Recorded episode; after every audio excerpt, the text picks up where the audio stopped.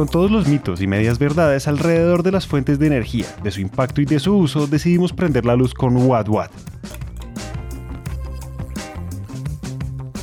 El show con la misión de mostrar lo que realmente está pasando con la energía en nuestra región.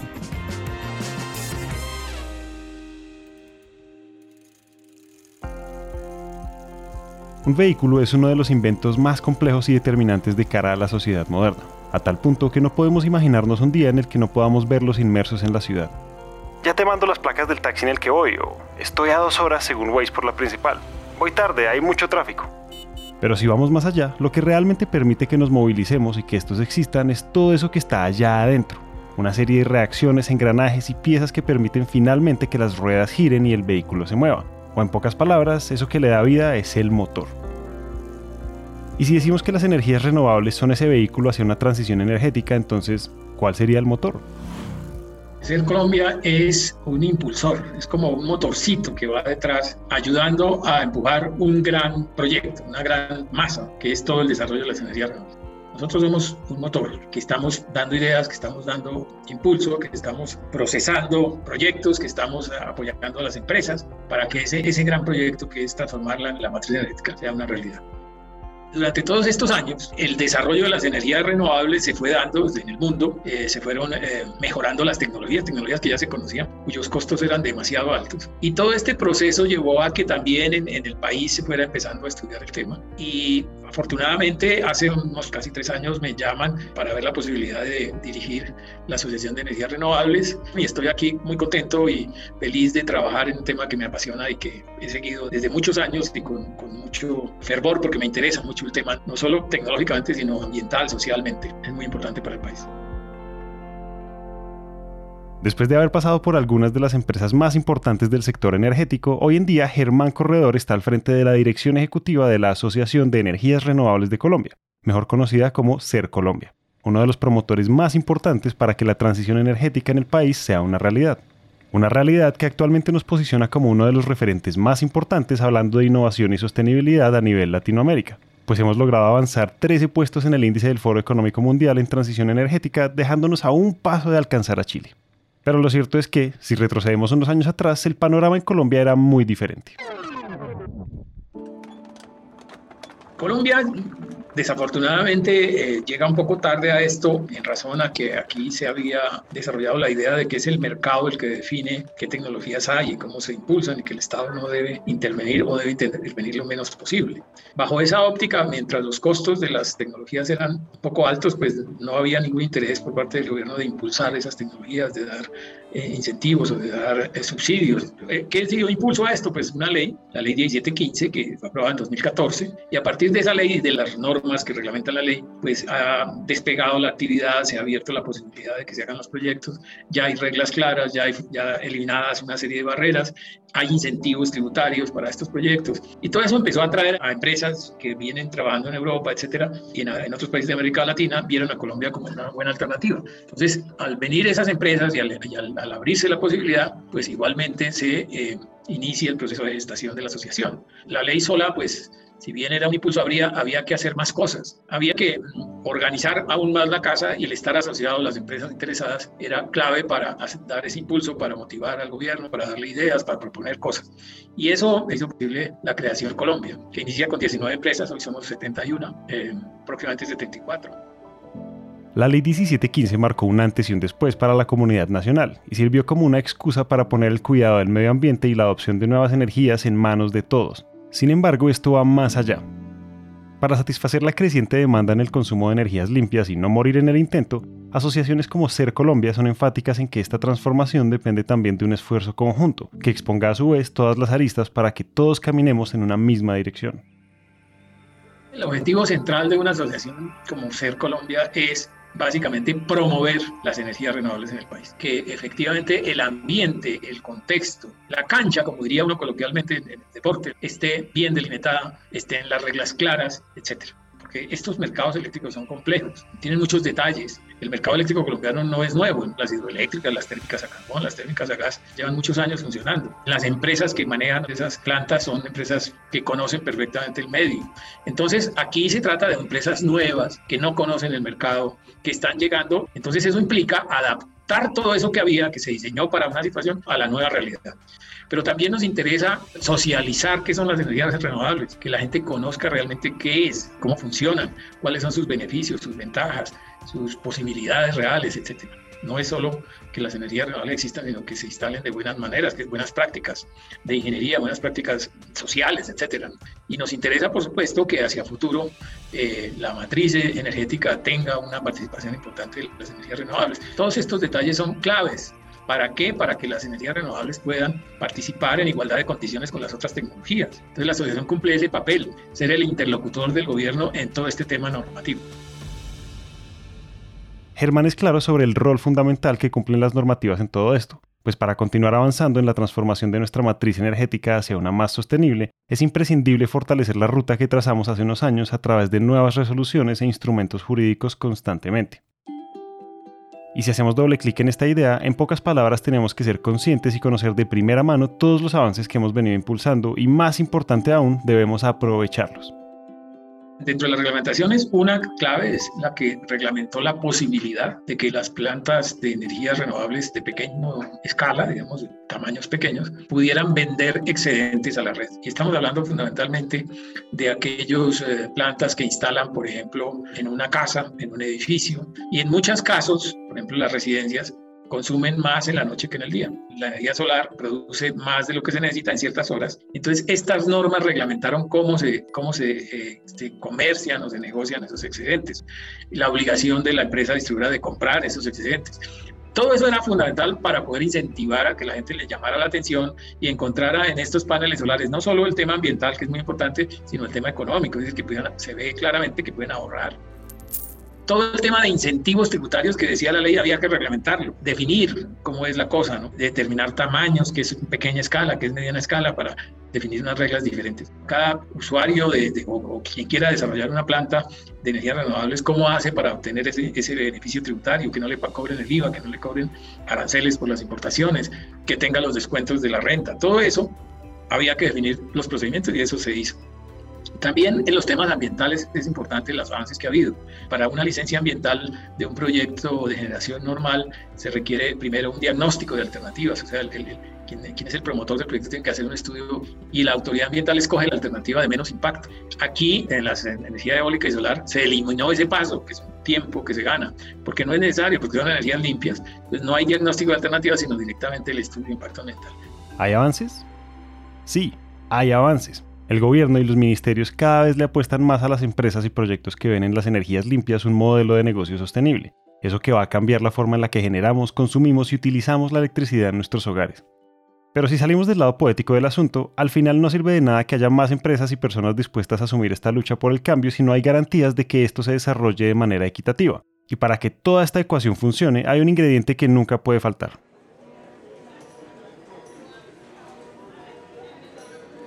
las empresas de energía en el país reciben dos ingresos, uno por su venta de energía normal que generan y otro un cargo por confiabilidad que es como por, por la disponibilidad o por la confiabilidad que le dan al sistema. Para esto, esta energía firme se hacen subastas, se han hecho varias. Y en esta última, se hizo en el 2019, se adjudicaron 1.600 megavatios. ¿Eso qué quiere decir en dimensiones? ¿Qué, qué es eso? ¿Es harto, poquito? ¿Qué es? Para tener una idea, Colombia en este momento tiene 17.500 megavatios de capacidad instalada en todo el sistema interconectado de las plantas de energía del país, por lo que 1.600 megavatios, casi el 10% destinado a las renovables en el mediano plazo, no está nada mal. Y si lo sumamos a los casi 600 megavatios que recientemente se adjudicaron por cargo de confiabilidad de cara al 2023, existe la certeza de que esto solo es el comienzo.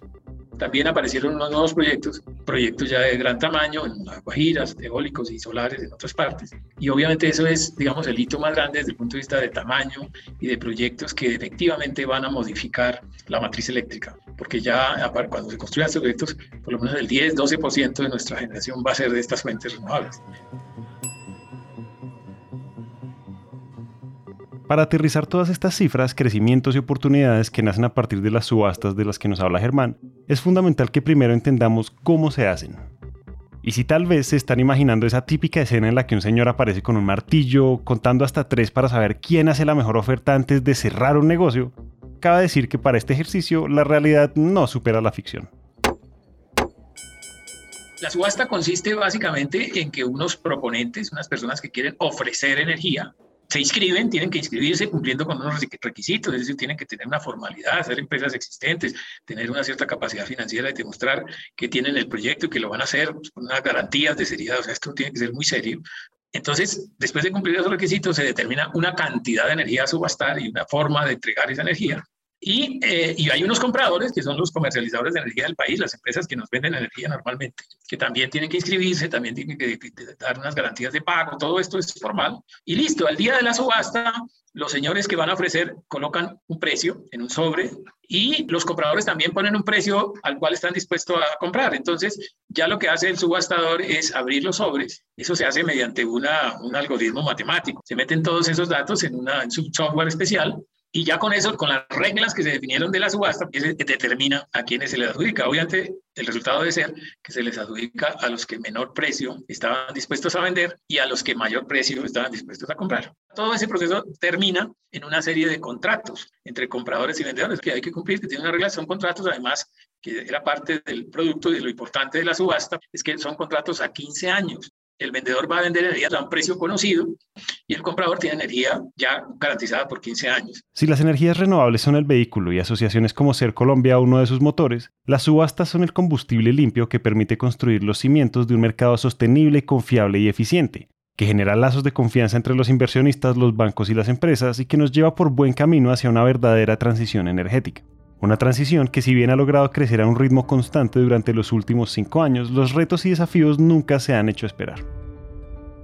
Cuando alguien está en un mercado y llegan otros que no estaban a participar de ese mercado, es como decir, me van a quitar parte de la torta y yo no quiero repartir la torta. Entonces, por supuesto que eso fue difícil. Eh, los que estaban se, se opusieron muchísimo a la subasta. Es más, en la primera se hizo una primera que fracasó, ¿no? porque un poco los, los compradores no, no, no, los convencieron y estaban dudosos. Y bueno, había mil, mil mitos sobre, sobre la subasta que hicieron fracasar. La segunda ya se hizo una mejor eh, socialización y bueno, finalmente fue exitosa y ya se han convencido de que las energías renovables son perfectamente competitivas. Eh, y eso también se refleja en otros contextos. Uno, uno de ellos es que todos los proyectos de generación de, energía, para que funcionen, pues tienen que conectarse a la red de transmisión y distribución de energía del país. Y los dueños de la red son empresas existentes de las que te digo que tienen una historia, una trascendencia, muchos años, etc. Y a ellos eh, no les gusta mucho que lleguen otros, ponen obstáculos, el trámite lo vuelven difícil, eh, hacen mil cosas, a pesar de que las reglas están pues no, no, no, no dejan de haber ciertos inconvenientes.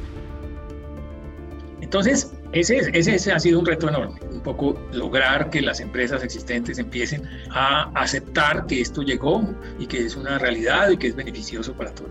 Las subastas y las renovables llegaron para quedarse, y a pesar de todos los obstáculos e inconvenientes que pudiera causar el COVID en el proceso, se estima que para el primer semestre de este año se dé una nueva subasta que está por encima de los 5.000 megavatios para toda Colombia, que se generen más de 32 mil empleos y se inviertan más de 6 mil millones de dólares en proyectos que fomenten el crecimiento del sector.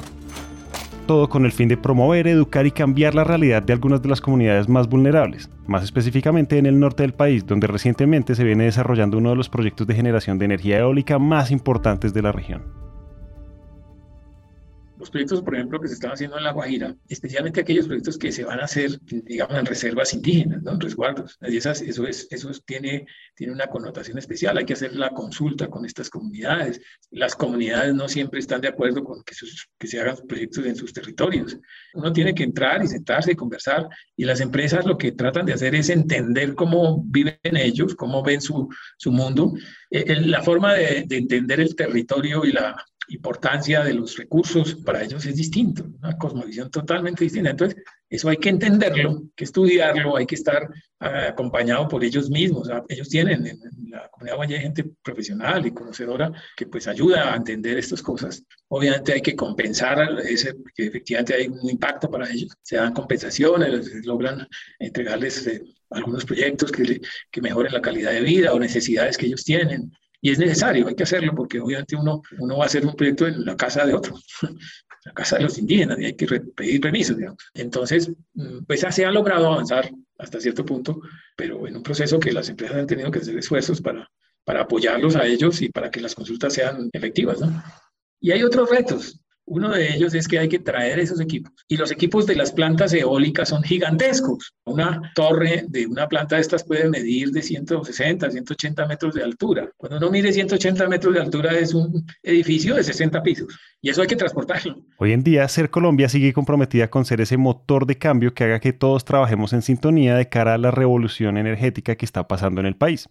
Pues al final, lo ideal es que el marco normativo siga ofreciendo garantías y que cada vez las subastas se realicen con mayor frecuencia. Pero para esto también es necesario un cambio de mentalidad. Por supuesto, no es un proceso de un año ni de dos años, sino de varios, muchos años. No vamos a dejar de usar petróleo, ni carbón, ni gas de la noche a la mañana, pero sí el mundo ya está empezando a entender que hay que sustituir esas energías por estas nuevas, porque todavía estas energías no son, no son capaces, digamos, de atender el mundo. Además, es muchísimo lo que se requeriría en inversión y en tiempo para lograrlo. Entonces, esto es un proceso de transición, es una transformación que se está dando paso a paso.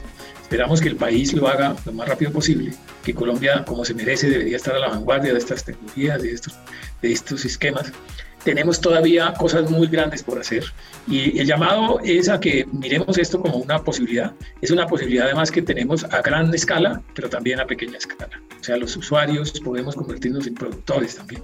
Hoy en día, pues, no, no seguramente todo el mundo, porque todo el mundo tiene un costo, pero sí mucha gente podría pensar, y muchos sectores, ¿no? Sectores pequeños, medianos, en tener su, su fuente de energía que les va a facilitar la producción y les va a ahorrar recursos en la factura de energía. El llamado es a, conocer más, a, tener confianza que esto funciona, a, apostarle definitivamente a estas energías limpias y sostenibles, que es lo que necesita el mundo, dado el problema gravísimo que tenemos por el cambio climático.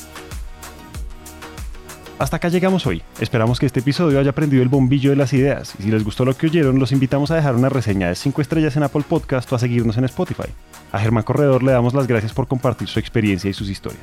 Si están interesados en conocer más sobre soluciones energéticas, los invitamos a que nos sigan en nuestro LinkedIn Empresas Gasco Unigas Vía Gas. Ahí van a encontrar artículos, invitaciones a webinars y mucho contenido valioso alrededor de la energía. Este episodio de What What fue dirigido y producido por Carlos Bernal y Daniela Corredor, editado por Julián Cortés, musicalizado por Juan Diego Bernal, los copies y piezas promocionales por Mónica Miranda. El trabajo gráfico es realizado por Luisa Ríos y todos los episodios son alojados en Spreaker.com. Esta es una coproducción de Empresas Gasco y Naranja Media. Yo soy Julián y muchas gracias por escuchar.